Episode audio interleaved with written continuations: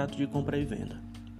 Bem, tratando-se do conceito, sabe-se que, sendo o contrato mais utilizado no mundo capitalista, e junto disso, sabendo que o contrato em si cria uma relação obrigacional entre as partes, nesse caso comprador e vendedor, é visto de forma óbvia que o contrato de compra e venda se trata de uma via de mão dupla.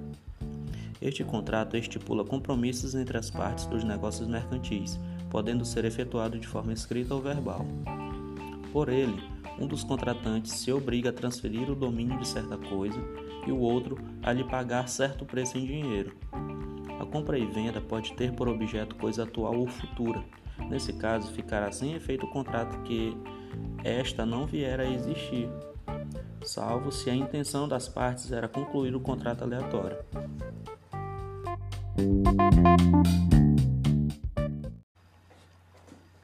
Natureza jurídica.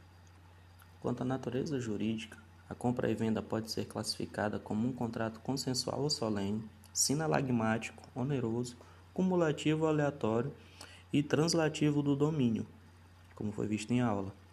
Esse contrato geralmente é consensual, tendo em vista que sua formação ocorre pelo acordo de vontades dos contratantes.